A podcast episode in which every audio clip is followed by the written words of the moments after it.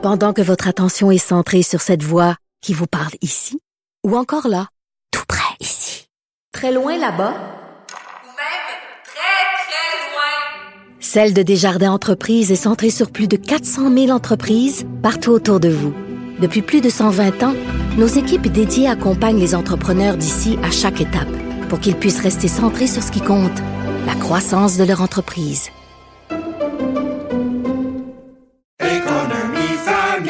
Ici Ricardo. Et Émilie, marchand d'IGA. On a envie de vous inspirer à bien manger. À moins de 5 la portion. Suffit de repérer les produits valeurs sûres et de les cuisiner avec une de nos recettes. Les valeurs sûres, c'est bien pensé, hein? Bien sûr! Détails sur IGA.net. Vous vous demandez si les plantes ressentent de la douleur? Ou encore, comment est-ce que les daltoniens voient le monde? Le balado en 5 minutes est pour vous. Explorez la science, l'actualité et l'histoire en un temps record. La Feu, en collaboration avec le gouvernement du Québec, est fière de propulser la série Balado en cinq minutes. Ne laissez pas les questions sans réponse plus longtemps. En cinq minutes, disponible sur l'application et le site cubradio.ca. Cube Radio. Salut, c'est Charles Tran avec l'équipe dans 5 minutes. On s'intéresse aux sciences, à l'histoire et à l'actualité. Aujourd'hui, on parle de nos oreilles. Êtes-vous adepte de coton-tige?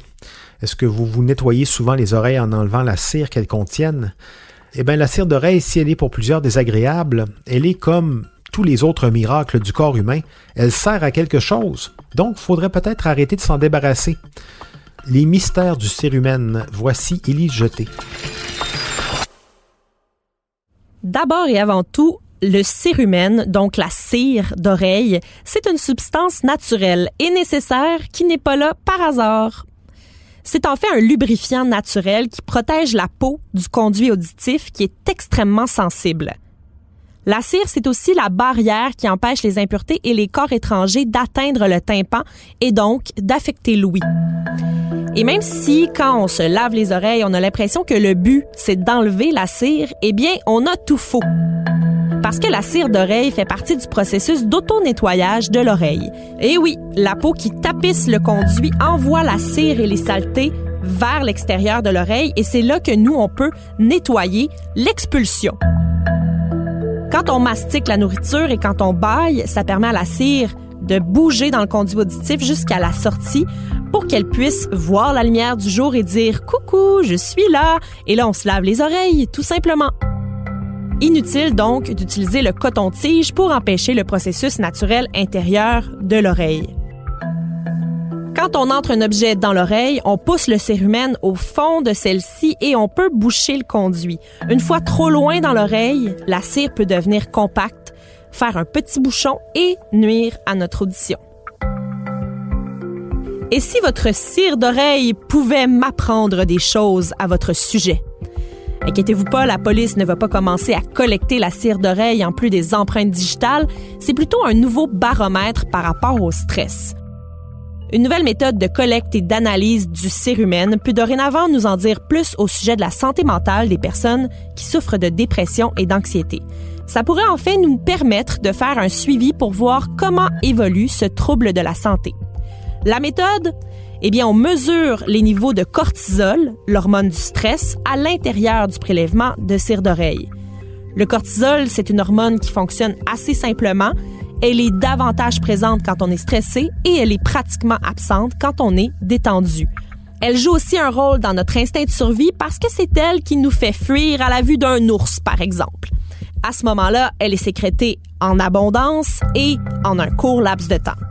Mais le cortisol est souvent très élevé en permanence chez les personnes anxieuses et dépressives. Si on a le cortisol dans le tapis sur une base régulière, ça peut avoir des effets négatifs sur le système immunitaire, la pression artérielle et d'autres fonctions du corps. Deux véritables maladies, indépendamment du stress, affectent aussi la production de cortisol. La maladie de Cushing, c'est quand on produit trop de cortisol et la maladie d'Addison, c'est quand on en produit pas assez. Les personnes atteintes de la maladie de Cushing ont un système immunitaire affaibli et des os cassants. Les personnes atteintes de la maladie d'Addison, donc ceux qui ont moins de cortisol, ont une pression artérielle dangereusement basse. On peut mesurer le cortisol de nombreuses façons par la salive ou le sang, mais comme le cortisol change tout au long de la journée, ces échantillons-là capturent seulement un instant. Alors, on utilise parfois les cheveux, mais ils sont plus complexes et coûteux à analyser. Andrés Eran Vives, professeur au University College de Londres, pense, lui, que la cire d'oreille, qui est stable et résistante à la contamination bactérienne, peut représenter l'accumulation de cortisol dû au stress de plusieurs semaines, en plus d'être vraiment simple à analyser.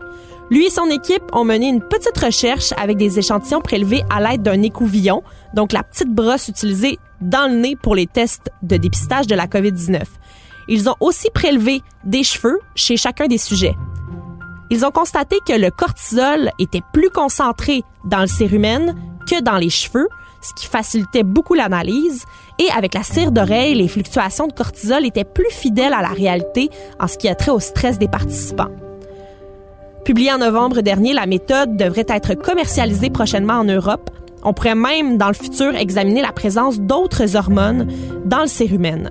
On pourrait, grâce à cette découverte-là, mieux soigner les personnes qui souffrent de dépression et même faire un meilleur suivi chez les gens atteints de la maladie d'Addison et du syndrome de Cushing. En plus d'être utile à nos oreilles, le cérumen a un brillant avenir thérapeutique devant lui. C'est, fantastique.